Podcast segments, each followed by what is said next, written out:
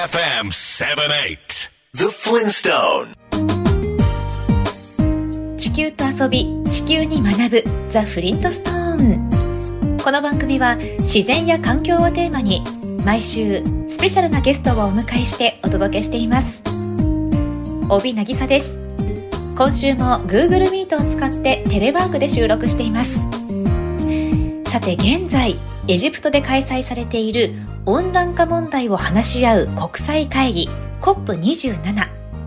正式には国連気候変動枠組み条約締約国会議と難しい名称なんですがその動向に世界の注目が集まっています。去年スコットランドで開催された COP26 では産業革命前からの気温上昇を1.5度に抑えることを目指すと各国が合意し評価されました。その一方で世界各国の温室効果ガスの削減目標がこのままだと今世紀末にはおよそ2.5度上昇するという予測もあるんです。今年も世界各地で温暖化が原因とみられる大規模な自然災害が起こりましたよね。大洪水や森林火災干ばつなどその深刻さは増すばかり。日本でも6月から7月にかけて記録的な猛暑がありました。温暖化は北極や南極などの極地にも及び氷が溶けることで起こる海面上昇や生態系への影響が危惧されています。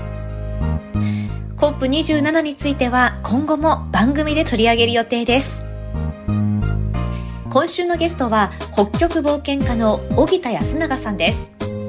荻田さんはたった一人徒歩でそれも食料などの補給を受けずに北極点を目指す冒険にチャレンジするなど極地冒険のスペシャリストとして国内外で知られています。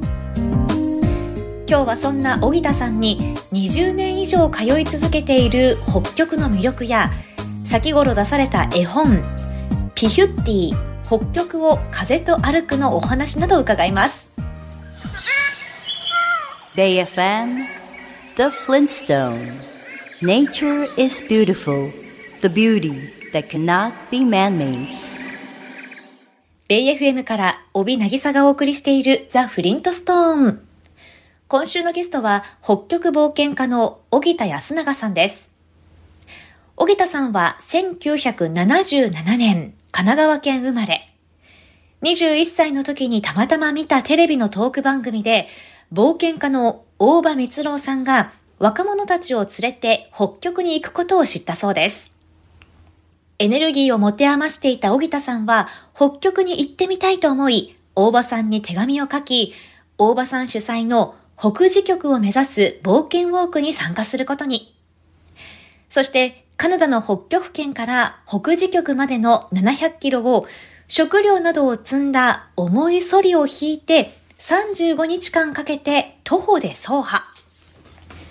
実は荻田さん、参加する前はアウトドアの経験は全くなく、海外に行くのも飛行機に乗るのも初めてだったそうですよ。その後20年間に16回北極に行き、北極圏をおよそ1万キロ以上移動。2018年には上村直美冒険賞を受賞。国内外で注目されている北極冒険家でいらっしゃいます。それでは、荻田さんにお話を伺っていきましょう。2000年に冒険家、大場光郎さんの北磁極を目指す冒険ウォークに参加されて北極に行ったわけですが、初めての北極体験は、荻田さんに何を残しましたか？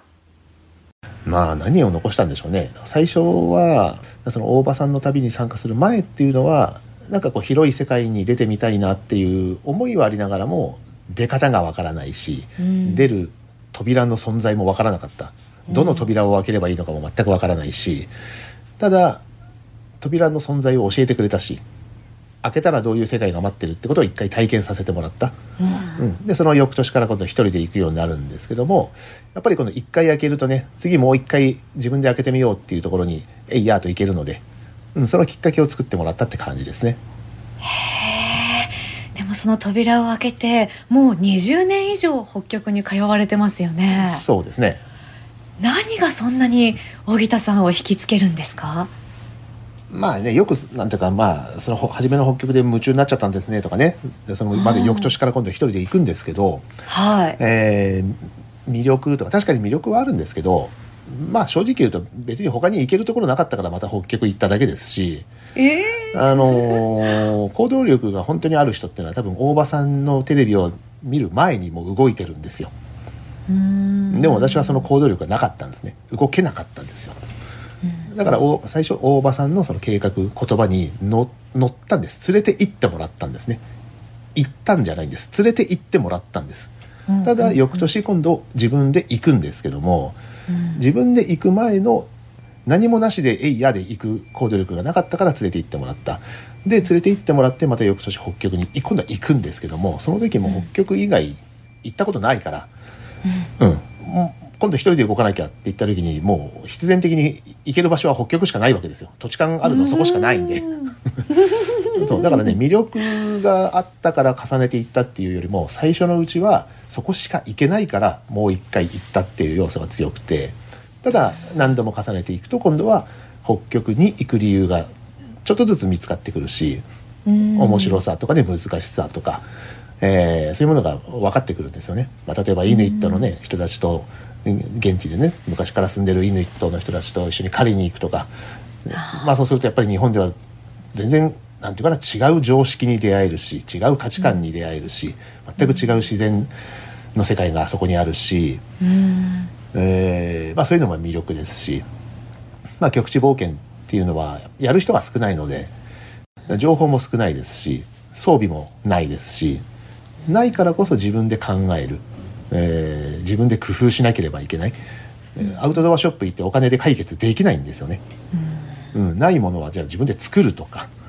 ね、地元の人たちはどんなものを使ってるんだろうっていうのを観察してそこから真似るとかね。なんかこうエッセンスを盗むとか。そういうのが必要になってくるんですけどそれがまた面白い。そこに主体性があるんですよね、ど道具をお金で解決できるとそこにはあんまり主体性がないんですよ、うん、そういうところの面白さですかね Feel the breeze with the pleasure of music. Bay FM 78. The Flintstone. ベイ FM から帯渚がお送りしているザ・フリントストーン。今週は北極冒険家の荻田康永さんにお話を伺っています。広い世界に出てみたいなとは思っていたものの、どうやって飛び込んでいいのかわからないという状態だった荻田さん。そんな荻田さんと大場さんとの出会いによって、今後の未来がガラッと変わったんですね。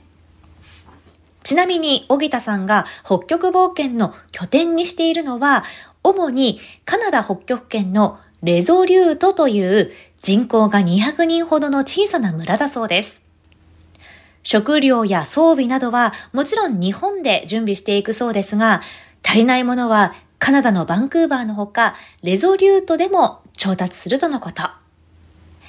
荻田さんは2012年と2014年に北極点に向けて無補給単独徒歩での到達にチャレンジされました。北極点は南極と違って海の上なんですよね。そうですねってことは、あの、氷の上をずっと歩いていくっていう感じなんですか？そうですね。あのー皆さんもあんまり北極と南極って何が違うんだろうとかね、イメージがこう湧きづらいとは思うんですけど、はい。まあ、ええ大雑把に言うと南極は南極大陸であって、北極の場合は北極海って海なんですね。でまあ私は南極も一回行ってますけども、えーメインは北極であってで北極の場合はだから海の上を歩くと。海の表面を歩くんです。で北極海って、えーまあ、広いわけですね。ロ対岸ロシアシベリアユーラシア大陸。でその反対側に北米大陸があって、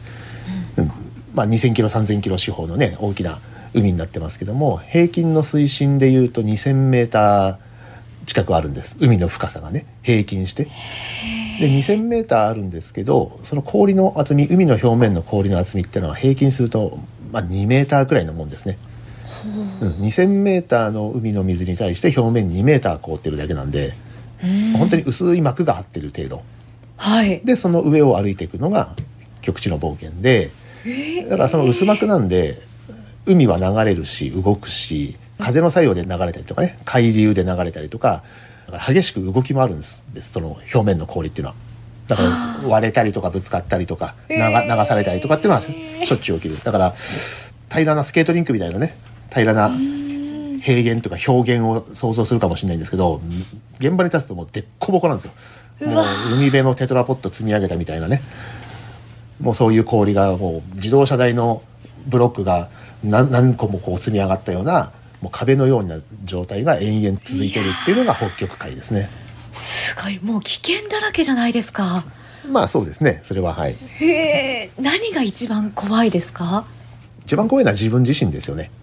自分自身。まあ、まあうん、あのなんていうかな危険って別に我々東京で生活してたって危険はいっぱいあるじゃないですか。皆さん自然の中に行くと危険でしょ危険でしょって言うんですけど私都市の方が予測不能な危険ってはるかに多いと思うんです。なぜかっていうと都市の中ではなんていうかな人為的な作用ででどうにもできない要素があまりにも多いんです。他者が多いから。じゃあ極地でそういうことが起きるかっていうと極地とまあ自然の中ってないんです。自然の中で起きることっていうのは全部自然の法則にのっとってるんです。でよく言われるのが自然の中では何が起きるか分かんないでしょって言われるんですよ。ええ。分かるんです。ただいいつどこで起きるかが分からない。もちろんね。で極地北極歩いていても、なんていうかなだから起きる危険の要素っていうのは種類を上げつらえば数は少ないんですよ、寒さとかね。北極熊とか風とか足元が薄い氷であるとかっていうふうに数えられるぐらいのものしかないんです都市だったらもう数えきれないぐらい要素ありますよね、そうかそうですね、うん、でその要素っていうのは全て他人が関わってるんですよ。全く予測不可能ですこっちの方が。でも極地っていうのは起きる要素は数限られてるし、その一つ一つがどうなぜどういう理由で起きるかっていうのはちゃんと分かるんですよ想定できるってことですね。ただ、それを事故に結びつけちゃうのは自分自身の経験不足だったりとか知識不足だったりとか準備不足とか装備が不足してるとかっていう自分の中の問題。だから一番怖いのは自分自身なんですね。ちなみに、荻田さんは2018年に日本人として初めて南極点無補給単独徒歩での到達に成功されています。荻田さん曰く、南極は大陸で平坦なので、極端な言い方をすると、北極よりは簡単だったそうですよ。北極の経験があるからこその成功だったんでしょうね。Catch your emotion on Bay FM 78. The Flintstone. ベイ FM から帯渚がお送りしているザ・フリントストーン。今週は北極冒険家の荻田康永さんにお話を伺っています。海の表面を歩く、しかも氷で薄い膜のような感じって、北極って本当にすごいところですよね。荻田さん、食料や燃料などを補給せずに一人で歩くスタイルは冒険のハードルを一気に上げている気がするんですが、どうしてそこにこだわっているんですか？なぜかって言ったらそうしないとできちゃうから、うん、で要は無補給単独徒歩っていうのは外部からの物資補給を受けないと。要ははい。外部のサポート人の力を借りない、で単独っていうのは一人で徒歩、ええ。機動力は自分の体っていうことですけどでそれを今の、まあ、無補給単独徒歩ってね条件3つ、3条件ですけども無補給じゃなかったら外部からの物資補給を受けるっていうこと、で単独じゃなかったら複数人っていうことですね。で徒歩じゃなかったらなんか機動力を使うってことです、まあ、スノーモービル使うとか、まあ、犬ぞり使うとかでもそうですけども。要は物資補給受けたら北極点なんでできちゃう。今の自分の力だったら。で初めからできると分かっていることをやったって何にもやる必要ないじゃないですか今度。ただの確認作業なのでやっぱりこれは自分ができるかなできないかなっていうその見極めて今自分が確実にできることのちょっと上をやらなかったらそこにそこのちょっとの部分が成長なわけですよ。確実にできることの下をやったところで成長はないんですよね。かといってあまりにも飛び越えすぎて確実にできることとやろうとしていることに乖離があまりにもあるとそれは今度無謀と言われることになっちゃうので、でそのさじ加減は全部自分で決めるんですけどでなんでそれをやるかっていうと、まあ、それはそれが自分ができることのちょっと上のところだからそれを選んだだけですね。当然多めに食料とかも持っていくってことですよね。まあある程度まあはい多めに言ってもそんなにたくさん持っていかないですけどね。テントとかも含めて装備とか物資ってどれぐらいの重さになるんですか？えっ、とね大体まあ50日とか60日分の食料はい。装備を引くんですけど、そうすると100キロから120キログラムぐらいですね。へえそれをソリに積んで引っ張るっていうことですか？そういうことですね。はい。自分の力で体にハーネスっていうベルトつけてで腰からロープを取ってソリにつないでまあソリって言っても船の形でこうしたこうボート状のねものなんですけどもえーで足元をスキー履いてで自分の力で引っ張っていくっていうスタイルですね自分が確実にできることのちょっと上を目指すことで成長につながっていくんですね。荻田さん、北極の場合、冒険に適した時期はいつ頃なんですか？北極の場合はその海が凍った時を狙っていくんですねで北極といってもやっぱり季節の巡りがあるのではい。あの、まあ、北半球ですから日本と同じですやっぱり8月ぐらいが一番暖かくてうんうん。そうすると海の氷も大体、まあ、全部じゃないですけども結構溶けるんですね。でまた青々とした海に戻るんです。はい。で。そうなるともちろん歩けない。なので一番歩くの歩ける時期っていうのが3月前後ですね。うん、その時期が一番気温も下がって一番氷が分厚く安定した時を狙っていくっていうのが2月から3月4月5月の上旬ぐらいまでですね。最低気温だとどれぐらいになるんですか？えっ、とまあ私が経験したのはマイナス56度までは 動いてますね、荻田さんが経験したマイナス56度、想像できない世界ですよね。荻田さんによれば、現地で低温に体を慣らすトレーニングを行って冒険の旅に出るので、時にはマイナス30度でも暖かく感じることがあるそうです。寒さとは温度という数字ではなく、寒く感じるかどうかだとおっしゃっていましたよ。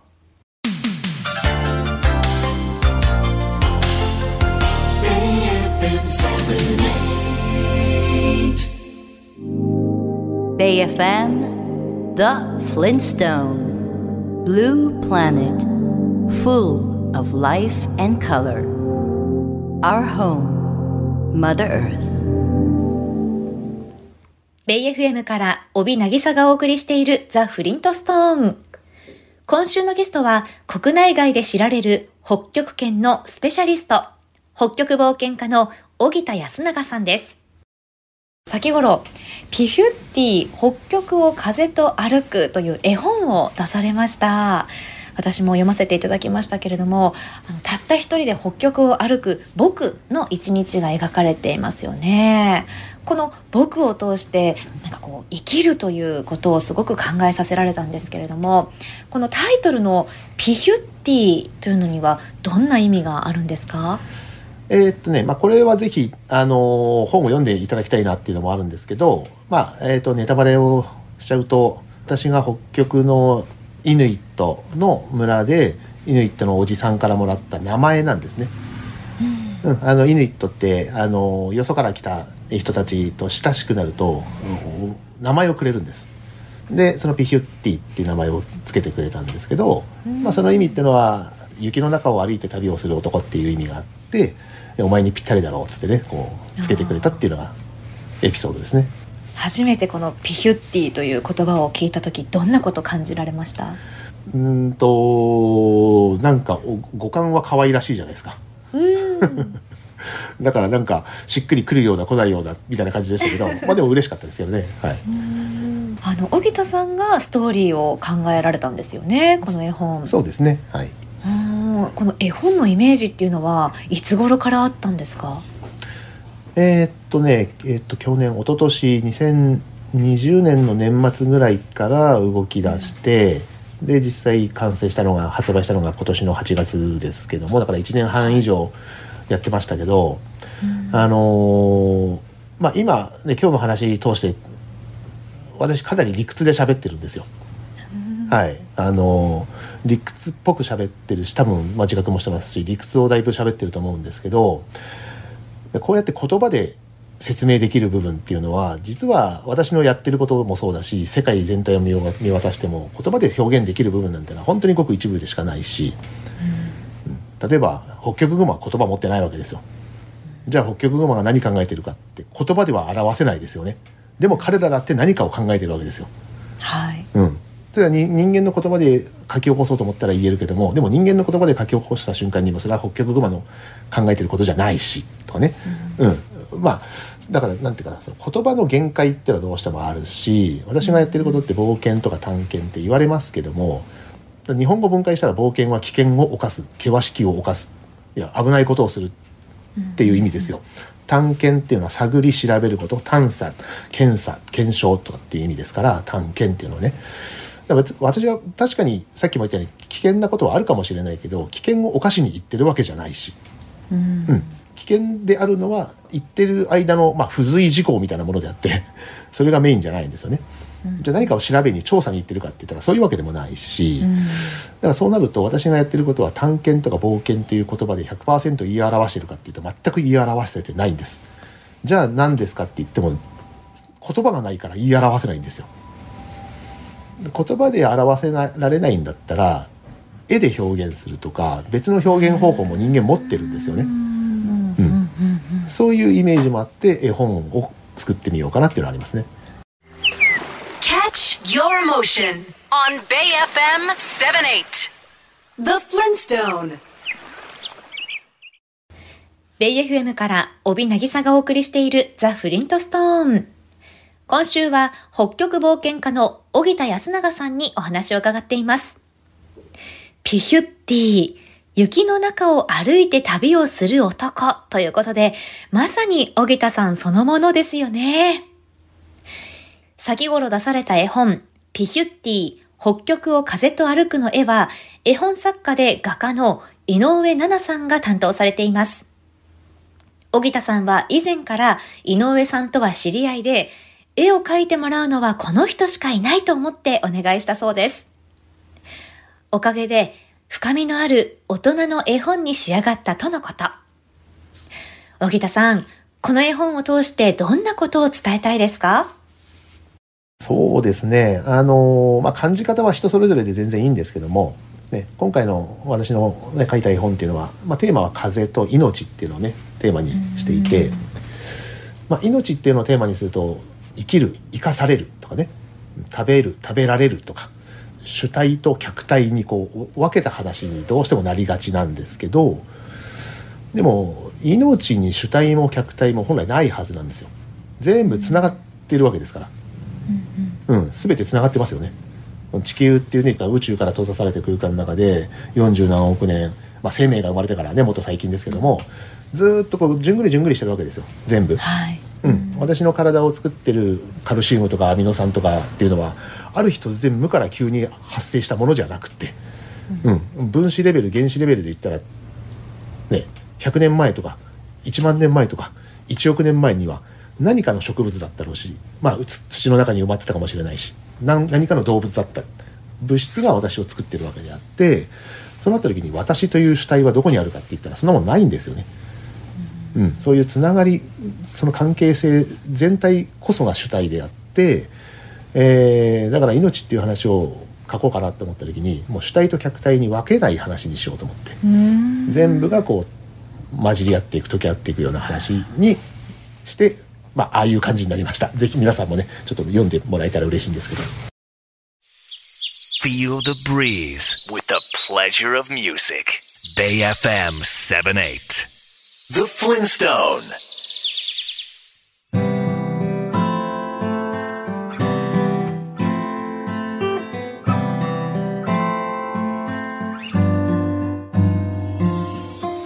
今週は北極冒険家の荻田康永さんにお話を伺いました海外に行くのも飛行機に乗るのも初めてだった荻田さんが今や北極冒険家として活動されているって人生でのきっかけってどこに転がっているかわからないなと感じました。私も新しい世界へつながる扉積極的に見つけていきたいです。荻田さんは北極に行くきっかけを作ってくれた冒険家の大場光郎さんがしてくださったように2019年に若者たちを連れてカナダ北極圏をおよそ1ヶ月かけて600キロ歩いたそうです。20年前の自分と旅したような気分になりとても新鮮だったそうですよ。この活動はできれば今後も続けていきたいとのこと。荻田さんが先頃出された絵本「ピヒュッティ北極を風と歩く」は北極をたった一人で歩く僕の一日が描かれ北極の冒険を追体験できます。上奈々さんの柔らかいタッチの絵とのコラボレーションが深みのある世界を醸し出しています。素敵な大人の絵本ぜひ読んでみてください。講談社から絶賛発売中です。詳しくは出版社のサイトをご覧ください。